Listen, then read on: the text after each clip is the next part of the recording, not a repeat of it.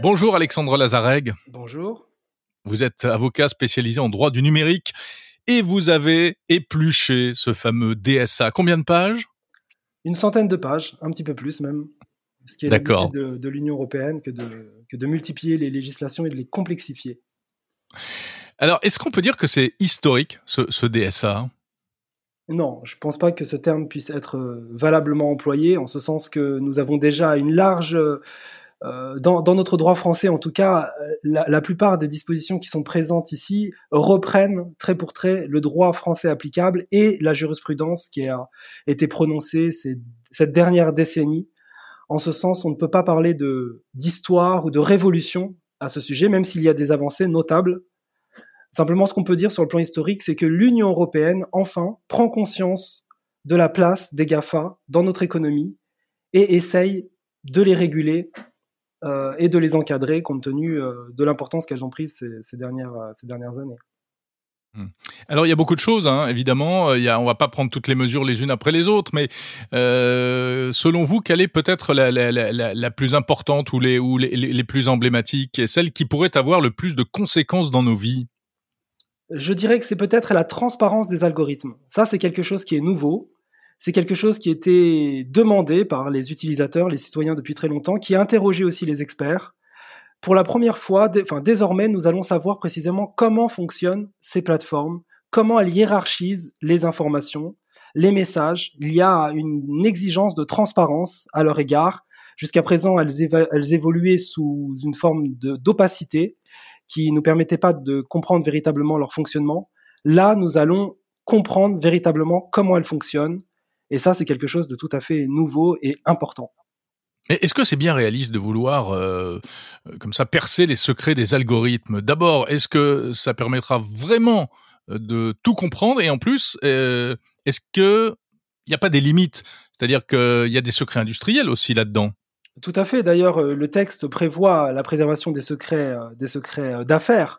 Mais ceci étant dit, les plateformes, elles fonctionnent sur ces algorithmes. C'est-à-dire que pendant très longtemps, on a, elles se sont présentées comme des boîtes aux lettres et on avait du mal à prendre conscience qu'en réalité, il y avait un véritable choix dans la diffusion des messages. Il y a une véritable ligne éditoriale dans les messages qui sont publiés, notamment sur les réseaux sociaux, mais aussi dans les, dans les plateformes de marketplace, hein, qui a hiérarchisé les produits et donc, si vous voulez, aujourd'hui, on avait du mal à comprendre comment ça fonctionnait. Et donc, c'était très important de, de, pour les utilisateurs, pour les citoyens, d'être dans cette transparence.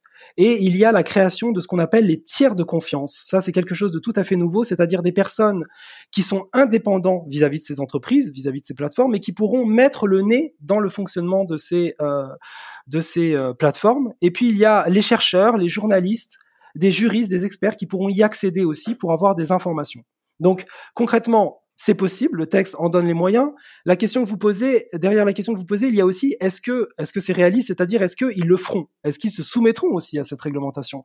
Alors là, la question effectivement est posée et la réponse je ne l'ai pas, ça c'est euh, la pratique qui le, qui le verra. Ce que je peux dire, c'est vis-à-vis des données personnelles, du droit des données personnelles, le fameux RGPD, qui est un texte un peu de cette ampleur, qui a essayé de contrôler, de réguler les, les plateformes et encadrer la collecte des données personnelles, eh bien, après l'édiction de ce texte, sa mise en vigueur, les plateformes ne se sont pas complètement soumises, je dirais, à la réglementation. Force est de le constater, puisqu'il y a un certain nombre de décisions de condamnation qui ont eu lieu après. Donc, effectivement, compte tenu de leur puissance, il n'est pas du tout certain qu'ils se soumettront aisément à cette transparence exigée par ce nouveau texte. Hmm. Donc on va enfin comprendre pourquoi, euh, quand on fait une recherche euh, sur euh, Amazon ou sur une autre plateforme de commerce, eh bien c'est tel produit qui remonte et pas d'autres. on va enfin comprendre pourquoi ce sont souvent les contenus les plus radicaux, parfois parfois problématiques parce que des contenus de désinformation. On va enfin comprendre pourquoi c'est ça qui remonte également sur Facebook ou sur Twitter. Est-ce que ça changera quelque chose à l'arrivée? Euh, la question est effectivement posée parce que enfin comprendre, ça on peut le comprendre, en tout cas en ce qui concerne les réseaux sociaux, effectivement, on met en avant les messages polarisants, les messages radicaux plutôt que ceux qui font la promotion du vivre ensemble.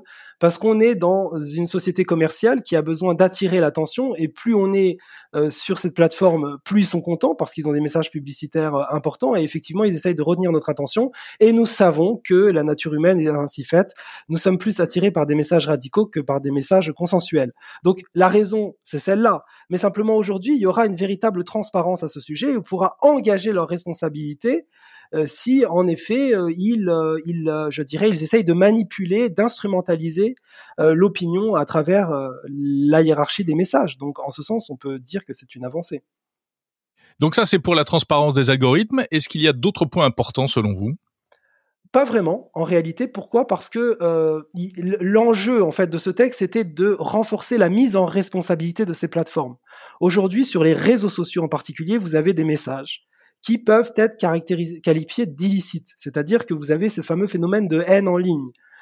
Lors de, l'avènement de ces plateformes, on a considéré que ces plateformes, c'était un formidable moyen et un outil de liberté d'expression dans une société démocratique où, démocratique où désormais chacun pourra euh, exprimer euh, son opinion, interagir, et il n'y aura pas que certaines personnes qualifiées sur quelques chaînes de télévision, comme jadis, qui pouvaient s'exprimer. Donc ça a été un outil formidable euh, sur le plan démocratique. Et d'ailleurs, dans l'histoire récente, par exemple les fameuses révolutions arabes, on sait que les plateformes ont eu, ont joué un rôle crucial, je dirais, pour euh, euh, l'expression publique et pour, je dirais, les, les mouvements sociaux.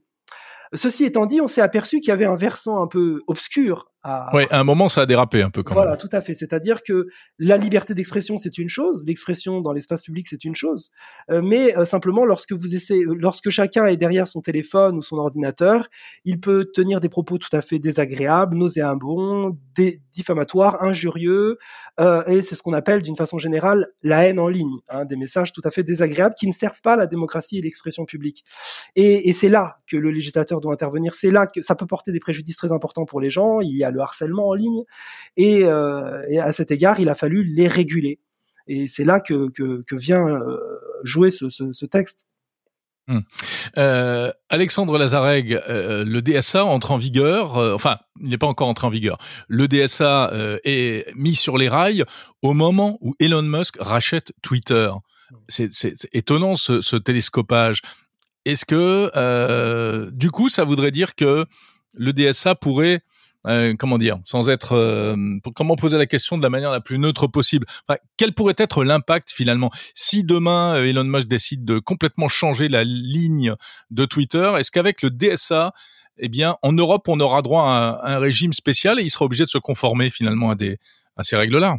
Ah bah tout à fait. De toute façon, on peut dire que le texte s'applique à tous les réseaux sociaux qui, euh, enfin tous les, les, réseaux sociaux qui agissent sur des, utilisateurs sur le territoire européen. Donc quoi qu'il en soit, Twitter, Twitter est assujetti à cette euh, réglementation. Euh, effectivement, c'est un, une, une, formidable coïncidence parce que ça, ça, ça, montre que dans le dans le monde des idées, si je puis dire, les les, les, gens se rejoignent en ce sens qu'il y a une vraie problématique et vous avez des, des forces qui euh, évidemment utilisent ces plateformes parce que c'est un moyen de communication c'est un moyen d'influence extrêmement important pour euh, les, puissances économiques, et c'est aussi pour la, raison pour laquelle le législateur européen a besoin de réguler pour protéger aussi la société démocratique, la liberté d'expression et la dignité des individus, parce que les réseaux sociaux peuvent porter atteinte à la dignité des individus à travers des fausses informations qui peuvent créer des dissensions, des déséquilibres dans la société, à travers le harcèlement, à travers euh, tout un tas de, je dirais, de messages qui peuvent influencer, instrumentaliser l'opinion opinion euh, sur le plan politique. Vous avez eu le phénomène, le scandale de Cambridge Analytica qui a été tout à fait euh, euh, fondamental à cet égard.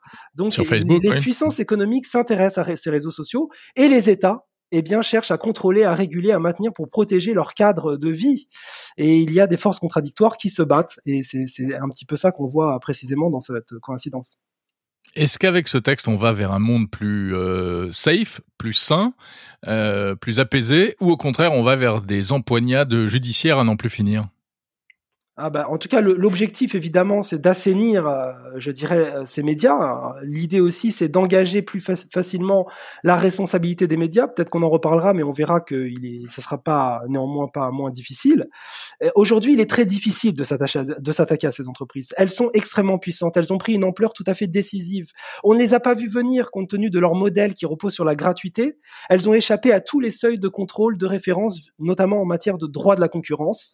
Et euh, en effet, aujourd'hui, elles sont là, ce sont des sortes de monstres froids, comme disait euh, Nietzsche, si je puis dire. Et euh, dans ces conditions, euh, aujourd'hui, elles sont à l'égal et même peut-être supérieures aux États. C'est la raison d'ailleurs pour laquelle les États, au sens national, n'étaient pas en mesure de, réguler valablement ces entreprises. Nous sommes obligés de monter à une échelle plus régionale, et en effet, il n'est pas du tout certain qu'elles soient ou qu'elles se ressentent tout à fait, je dirais, contraintes par ces textes, compte tenu de leur puissance, compte tenu de l'argent qu'elles récoltent par justement ces diffusions d'informations, cette manière de faire. Donc, en réalité, ce texte leur demande de revoir un petit peu leur modèle d'affaires, et c'est un petit peu, c'était aussi le cas du RGPD, et il n'est pas du tout certain qu'elles euh, qu'elles s'y soumettent. Et à cet égard, il est probable que, en effet, nous allons multiplier les contentieux en vain, et il n'est pas du tout certain que ce texte euh, aussi, je dirais, ambitieux qu'il soit, notamment au regard des amendes qu'il préconise, eh bien, qu'il parvienne à ses fins. Merci beaucoup, Alexandre Lazareg, avocat spécialisé en, droit du numérique. Merci à vous.